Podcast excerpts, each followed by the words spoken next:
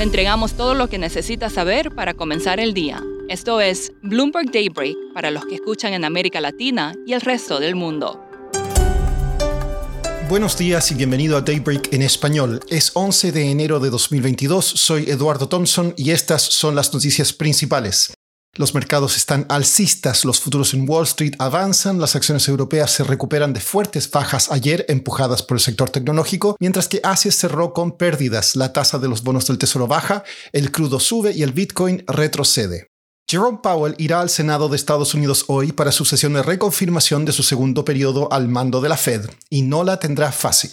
Se espera que sea presionado por el tema de la inflación. Según sus notas preparadas, la Fed evitará que los aumentos de precios se consoliden, pero el crecimiento post-pandémico puede ser diferente de expansiones anteriores.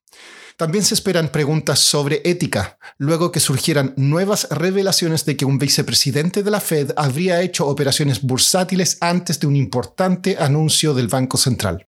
En cuanto al coronavirus, el presidente mexicano Andrés Manuel López Obrador dio positivo por COVID por segunda vez en un año. Meta Platforms, la controladora de Facebook, exigirá a sus empleados que tengan una dosis de refuerzo para ingresar a la oficina. China ordenó el cierre de la ciudad de Anyang, de 5 millones de habitantes, su segundo cierre en el mismo número de meses. En Brasil, dos miembros del equipo económico del gobierno también dieron positivo. Ese país redujo la cuarentena de COVID-19 a 7 días si el paciente ya no tiene síntomas.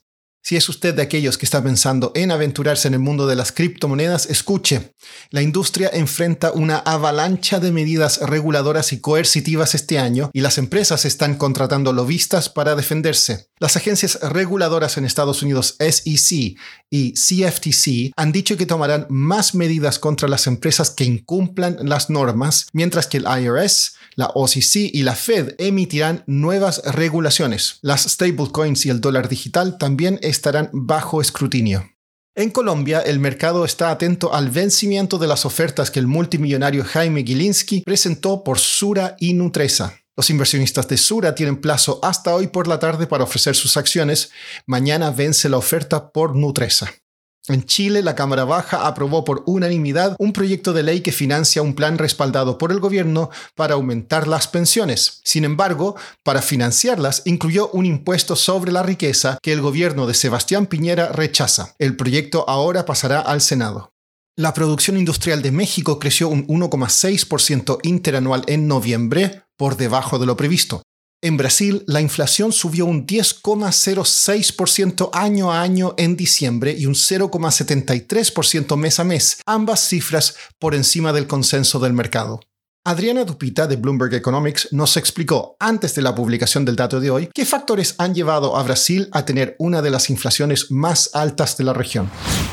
Del problema es global. El aumento de los precios de las materias primas durante gran parte del año pasado, las cadenas de producción mundiales desorganizadas y la normalización de los precios de los servicios con el alivio de la pandemia han provocado presiones inflacionarias en la mayoría de las economías del mundo. Pero algunos factores específicos agravaron este problema en el Brasil. Entre ellos se encuentra el recorte muy profundo de los tipos de interés que se tornaron bastante negativos en términos reales durante mucho tiempo. También hay un aumento en el costo de la electricidad debido a la escasez de lluvias uh, durante la mayor parte de 2021. Finalmente, la incertidumbre sobre la política fiscal ha mantenido bajo presión a la moneda brasileña y la debilidad del real aumenta el efecto de los precios más altos de las materias primas en la inflación interna. Adriana, ¿qué se espera que haga el Banco Central de Brasil? La consecuencia más inmediata es que el Banco Central tendrá que escribir una carta abierta explicando las razones por las cuales no se alcanzó la meta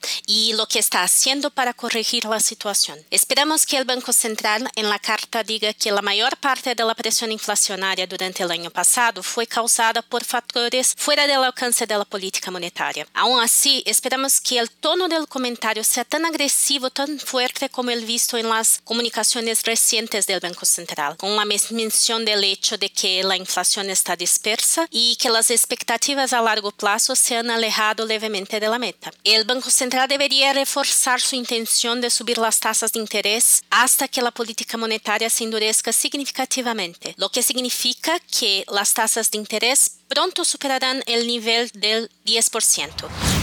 Por último, la Associated Press informó que un paciente en Maryland, Estados Unidos, fue la primera persona en recibir un corazón de cerdo genéticamente modificado en un trasplante. El receptor, un trabajador de 57 años de edad, estaba respirando por su cuenta mientras se mantenía conectado a una máquina que le ayuda a su nuevo corazón a funcionar. Eso es todo por hoy. Soy Eduardo Thompson. Gracias por escucharnos. Para conocer todas las noticias que necesita para comenzar el día, revise Daybreak en español en la app Bloomberg Professional. También puede personalizar Daybreak para recibir las noticias que desee. Eso es todo por hoy. Sintonice mañana Bloomberg Daybreak